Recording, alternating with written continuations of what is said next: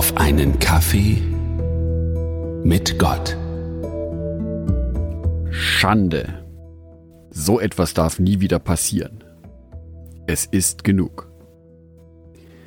Am Samstag, den 13. Juni um ziemlich genau 14.54 Uhr war die Stimmung der fränkischen Fußballfans am Nullpunkt angelangt. Außer von den Fans in der Westvorstadt. Soeben hat der erste FC Nürnberg das Frankenderby gegen die Nachbarstadt mit 0 zu 1 verloren. Der Verein steckte jetzt endgültig kurz vor Saisonende im Abstiegsstrudel. Verzweiflung machte sich bei den Nürnberger Fußballfans breit. Doch dann kam der 16. Juni 2020.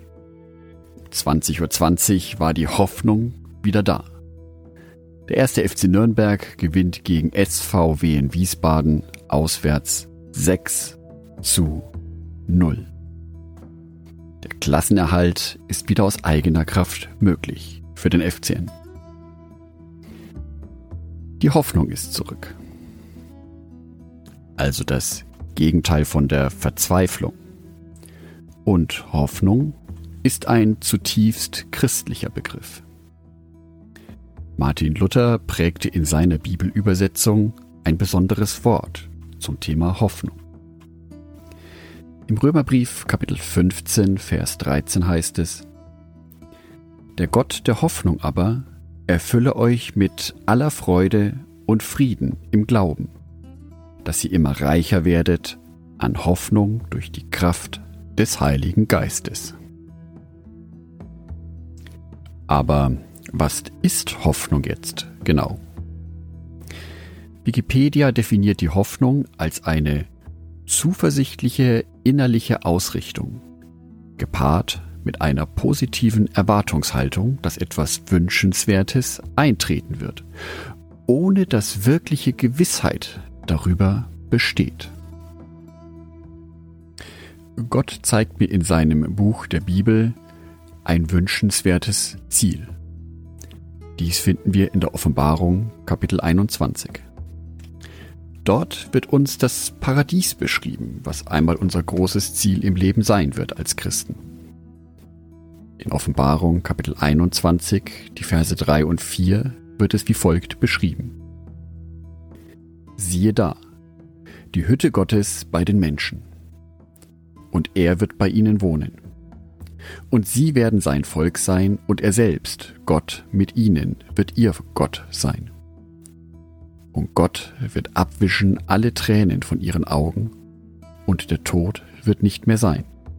Noch Leid, noch Geschrei, noch Schmerz wird mehr sein. Denn das Erste ist vergangen. Gott zeigt mich hier in der Bibel, was das Ziel eines Christen ist eine Existenz in seiner Gegenwart, ohne Sorgen, ohne Nöte, ohne Schmerzen.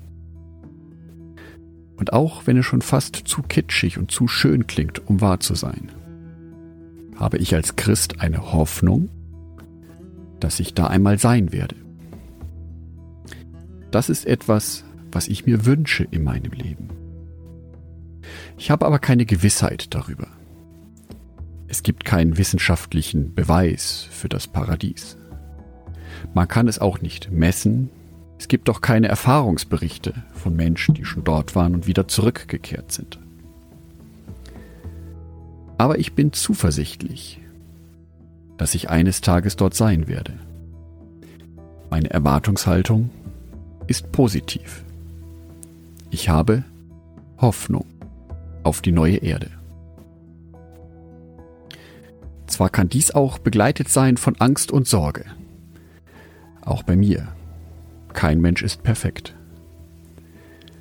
Aber wie ein großer Fixstern am Himmel, so möchte ich mich immer wieder nach diesem großen, wünschenswerten Ziel ausrichten und dem Gott der Hoffnung nachfolgen. Dies mache ich aber nicht alleine.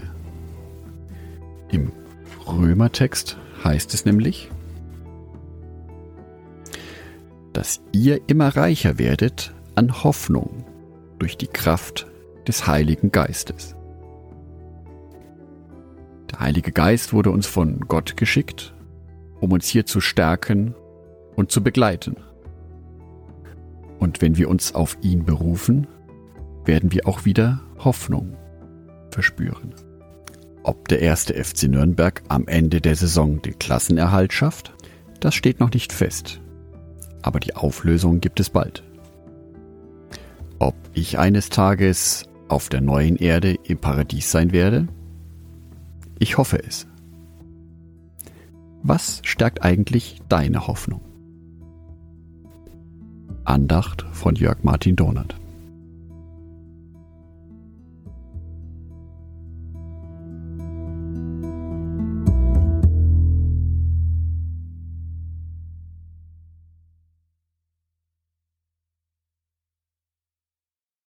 Ein herzliches Dankeschön an alle meine Patreons, die es mir ermöglichen, weiterhin den Podcast auf einen Kaffee mit Gott zu produzieren. Herzlichen Dank an Sonitschka und an Andreas Pfeiffer. Auf Patreon kannst du mich bereits mit einem Euro monatlich unterstützen. Oder du lässt mir ein paar Sterne da. Das sagt dem Algorithmus nämlich, dass dies ein guter Podcast ist und wird so mehr Menschen angezeigt. Vielen Dank schon vorab.